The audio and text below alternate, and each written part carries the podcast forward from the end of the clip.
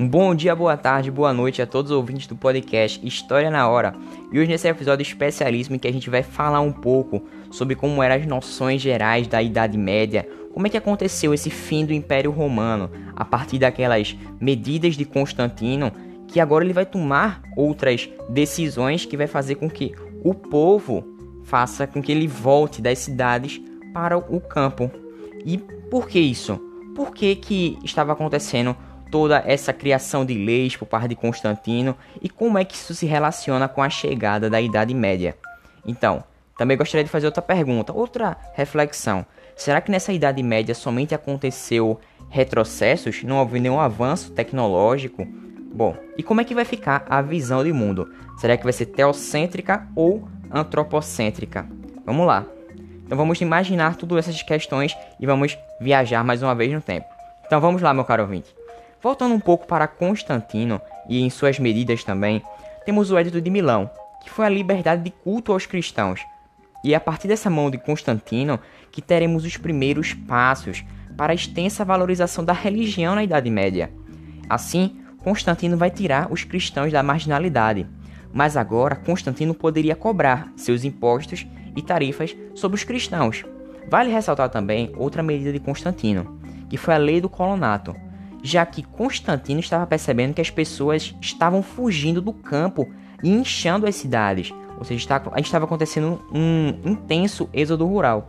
Mas todo esse acontecimento, esse êxodo rural, estava provocando um aumento da criminalização e da violência, já que as cidades estavam se tornando um local de desemprego, doenças e fome. Assim, era necessário uma lei para que as pessoas permanecessem no campo. Assim, existia a libertação de escravos pelo proprietário, permitindo que eles trabalhassem no campo e realizassem assim suas negociações e acordos.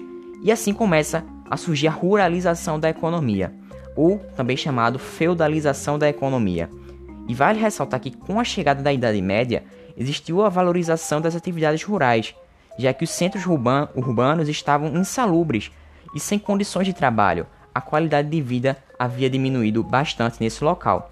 E vai ser justamente essa lei, a lei do colonato, que vai marcar o fim do império e o início da Idade Média, como um processo natural. Porque a gente vê no livro, é só trocar uma página para outra que mudou uma idade para outra. Mas existiram, na verdade, 300 anos, ou seja, um, um período bastante extenso, são séculos que se passam dentre justamente essa mudança de mentalidade. Agora estava valorizando-se a terra, ou seja, segurar o homem no campo. Bom, então a gente também pode entender a Idade Média a partir de algumas denominações. Ela é dita como a Idade das Trevas, a Idade do Atraso ou Idade das Mil Noites, já que o sexo somente aconteceria à noite, e se fosse em outro horário, seria pecador. E vale ressaltar também que nesse período houve sim avanço tecnológico, e podemos também ressaltar que antes existia uma visão científica de gregos e romanos, e depois, agora, teremos uma visão teocentrista, ou seja, Deus no centro de todos os acontecimentos. Ou seja, vai existir uma mudança na visão de mundo. Assim, as informações elas vão passar a ser criadas pela igreja, objetivando assim controlar a sociedade, a partir do medo e do pânico. E vale ressaltar que a burguesia vai estabelecer justamente essa denominação de Idade das Trevas, mas isso posteriormente. Por outro lado, é, a igreja vai ver essa obscuridão de outra maneira, e a gente vai ver qual vai ser essa maneira, essa visão que a igreja tinha a respeito desses acontecimentos. E vale ressaltar algo muito importante, que essa Idade Média ela não aconteceu no Oriente Europeu, já que no, no, na Europa Oriental estava intacta e ela não foi invadida, ela manteve os seus valores. Assim a gente pode chegar à conclusão de que existiam características dessa sociedade medieval da Idade Média que são bastante importantes, como a imobilidade, já que ela era marcada por castas, ordens e ou estamentos. Assim a gente pode chegar à seguinte conclusão: se eu sou um, um camponês, eu vou morrer camponês, já que existiam Porém, no futuro vai ter algumas exceções na Revolução Francesa e na Revolução Gloriosa. Mas vamos com calma, vamos tudo aos poucos. Vale ressaltar também que essa sociedade ela era militarizada, ou seja, o nobre, o nobre vai viver, viver justamente para a luta, para o combate. O homem iria para as cruzadas, que a gente vai falar posteriormente, as cruzadas, retomar os símbolos sagrados do cristianismo, do catolicismo. Além disso, essa sociedade era bastante hierarquizada, ou seja, uma sociedade rígida, além de ser conservadora e tradicional. Mas vale, res vale ressaltar que existiam relações nessa sociedade.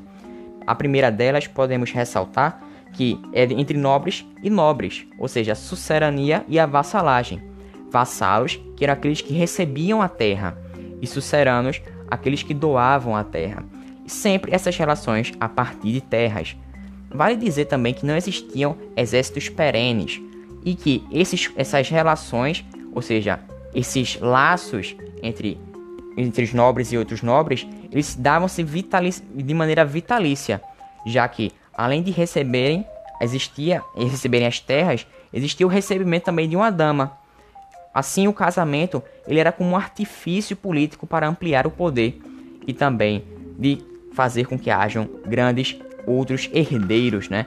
E vale ressaltar também que existiam é, relações também nessa sociedade de nobres e servos, já que os servos eram compostos pelos camponeses, artesãos, construtores e que essas relações elas eram pautadas em leis e que essas leis a gente sabe que eram impostas e dentre elas são a lei das banalidades que pequenas ferramentas que o camponês precisaria mas que somente o nobre teria. Ou seja essas, essas pequenas ferramentas elas vão passar a ser alugadas assim existindo essa relação da lei das banalidades.